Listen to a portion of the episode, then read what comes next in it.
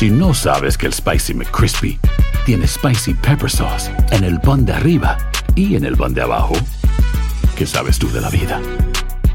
Para, pa, pa, pa. Cassandra Sánchez Navarro junto a Catherine Siachoque y Verónica Bravo en la nueva serie de comedia original de VIX, Consuelo, disponible en la app de VIX ya. ¿Quieres regalar más que flores este Día de las Madres? The Home Depot te da una idea. Pasa más tiempo con mamá plantando flores coloridas, con macetas y tierra de primera calidad para realzar su jardín. Así sentirá que es su día todos los días. Llévate tierra para macetas Bigoro por solo $8.97 y crece plantas fuertes y saludables dentro y fuera de casa. Recoge en tienda y sigue cultivando más momentos con mamá en The Home Depot. Haces más, logras más. Más detalles en homedepot.com diagonal delivery. Escuchas los podcasts de Buenos Días América, compártelos y ayúdanos a informar a otros. Que están aplicando para asilo y están esperando una entrevista entre ellas cubanos, hondureños, salvadoreños, entre otros. Están viviendo una situación un poco difícil. Con nosotros alguien a quien ustedes ya conocen, Mario Eugenia Payán, a quien le damos la bienvenida. ¿Cómo está Mario Eugenia? Muy buenos días, y no muy buenos días a ustedes por allá. Bueno, primero que nada, cuídate mucho y agradecemos el esfuerzo que estás haciendo, pero háblanos un poco acerca de lo que se vive ahí en la frontera.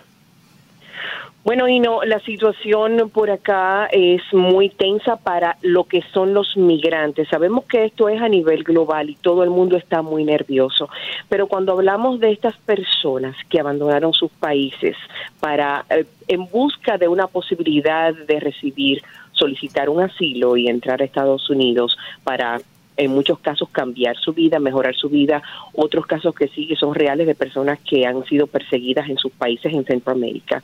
Pues la situación para ellos es difícil. En estos días hemos estado acudiendo a los albergues, a los refugios de inmigración del lado mexicano, en el lado de Ciudad Juárez, porque estamos viviendo ahora en, en Texas, en El Paso, y entonces estamos yendo eh, constantemente a conversar con los migrantes y ellos están desesperados porque muchos tienen y no hasta nueve meses esperando por sus casos de asilo dentro de este nuevo programa que estableció el gobierno, el llamado MPP eh, o Programa de Protección al Migrante, en el cual el migrante que se presenta para querer cruzar tiene que esperar en México por su cita de asilo.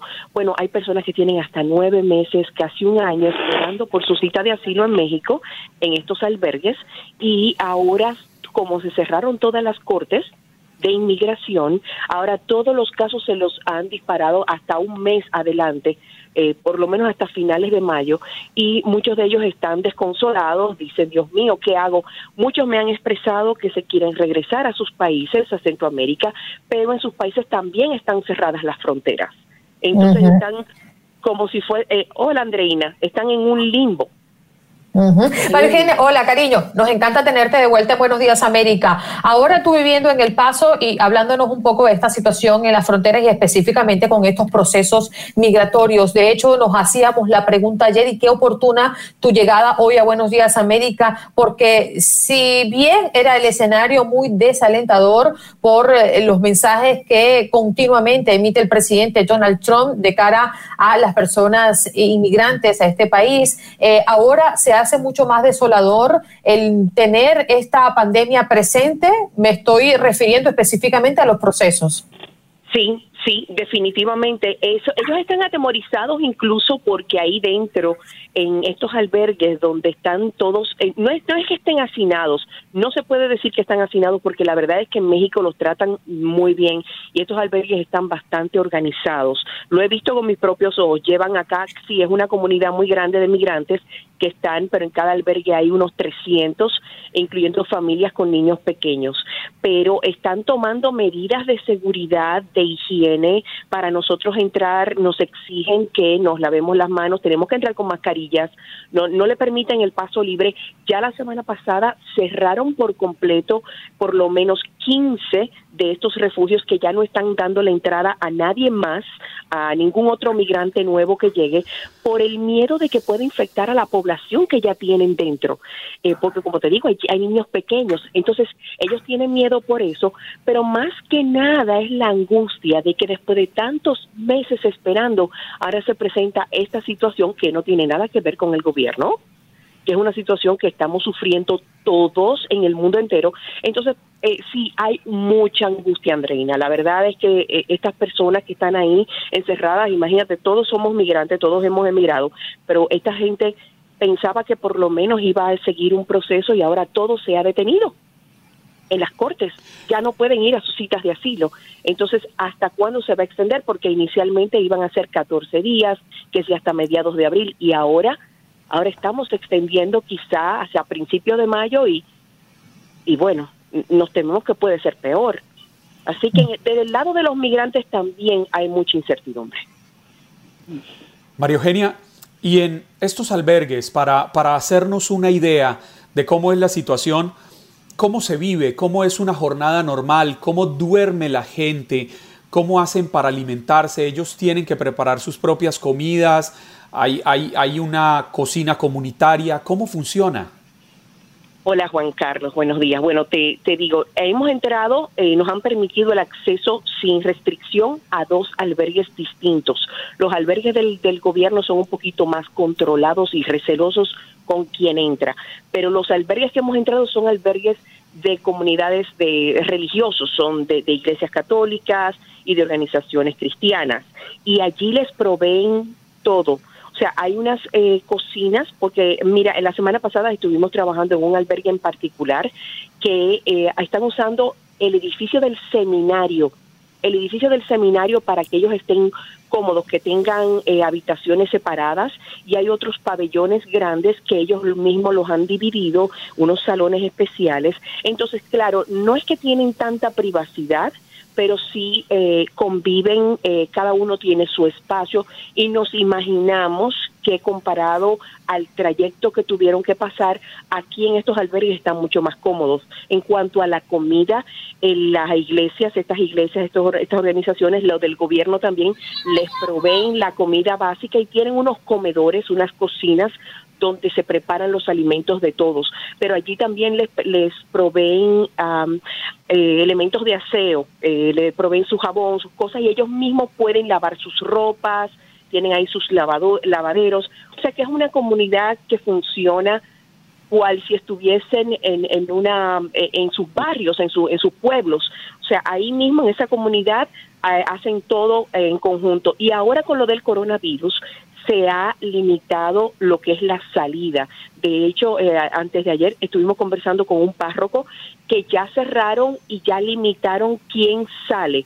Solamente están, le, están permitiendo la salida a los trabajadores, porque dentro de los mismos migrantes toman trabajitos eh, que son informales y salen diariamente. Pues antes de regresar, esas personas tienen que quitarse toda la ropa y obviamente lavarse las manos, bañarse de pie a cabeza para que no infecten a nadie más.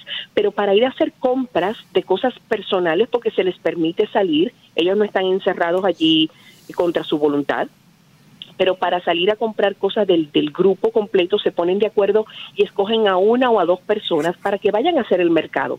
Entonces, así tratan de controlar lo que es la, eh, eh, el, ingreso del coronavirus a mm. estos eh, a, estos albergues que de hecho de hecho no se ha reportado todavía ni un solo caso afortunadamente dentro de esta comunidad migrante que como todos saben son personas que no tienen quizá el mismo las mismas condiciones de uno que uno puede ir a, a un médico que uno tiene entonces no se quiere evitar ¿verdad? Que entre el virus allá a, estos refugios.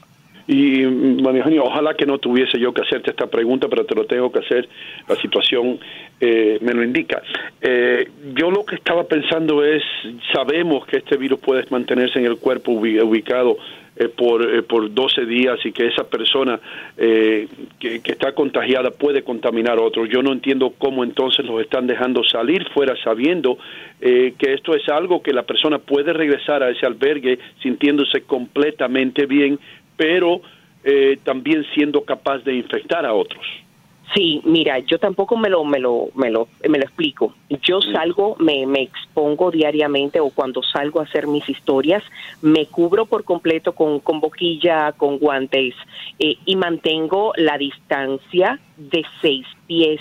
Eh, a veces uno, pero la gente no tiene esa confianza. Ahí no, a mí la gente se me acerca la gente se me acerca y yo tengo a veces que alejarme, yo tengo que alejarme de ellos y ellos no tienen protección ninguna. Entonces, cuando yo llego a mi casa, yo me tengo que quitar absolutamente todo, yo no toco a mi familia, yo me meto de cabeza en el baño y por supuesto toda la ropa que traigo la pongo en una bolsa, la pongo para lavar. O sea, yo no trato de no traer el virus a mi casa o trato de tener las medidas de, de, de seguridad para no para no infectar a mi familia. Sin embargo, en estos lugares, en estos lugares como que no están conscientes de eso y yo los veo unos encima de otros.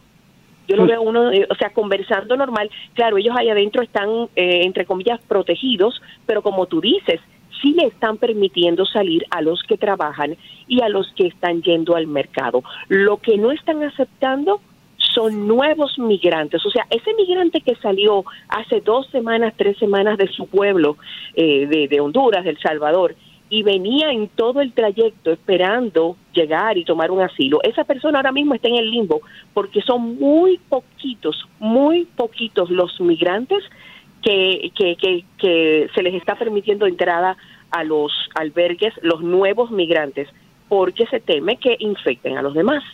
Mm, no, yo. Bueno, eh, María Eugenia, te agradecemos todo el esfuerzo que estás haciendo por traer toda esa información a nuestra gente. Eh, aquellos que están allí, mencionamos que habían eh, salvadoreños, hondureños, cubanos.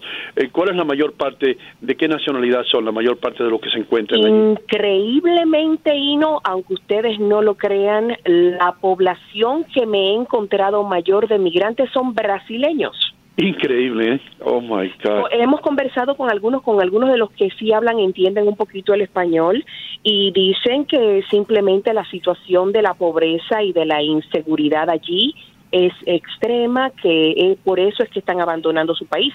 Pero uno miraría a Brasil y dice, Brasil es una, una potencia. ¿Cómo es posible? Bueno, pues eh, muchos brasileños nos encontramos. En un solo refugio yo me encontré por lo menos 40 brasileños. El resto, por Wow. supuesto, eh, sí está nuestra población centroamericana. eh, eh, hay muchos hondureños y salvadoreños, es la mayoría. Es la mayoría. Y cubanos también, el cubano eh, que no aprovechó en la época de pie seco, pie mojado y ha estado llegando y lamentablemente muchos de ellos eh, no vienen con, con el, las pruebas en la mano de que han sido perseguidos políticos porque tienes que demostrarlo para tu caso de asilo y lamentablemente los están deportando. Hemos visto muchos casos ahí que, que igual tienen meses, imagínate eh, eh, eh, estas personas que en Cuba tenían un poquito más de, de, de libertad en el sentido de que pueden compartir, que pueden salir, que pueden eso, pensaban que a lo mejor podían presentar su caso y pues los podían dejar libres, pues no. Este, justamente eh, ayer estábamos con un caso de un joven cubano que tiene seis meses allí Wow. y, y ahora mismo y no había tenido ni su primera cita corte. María Eugenia, de nuevo te agradecemos eh, tu entrega y aquellas personas que quieren seguirte en las redes sociales, ¿qué tienen que hacer?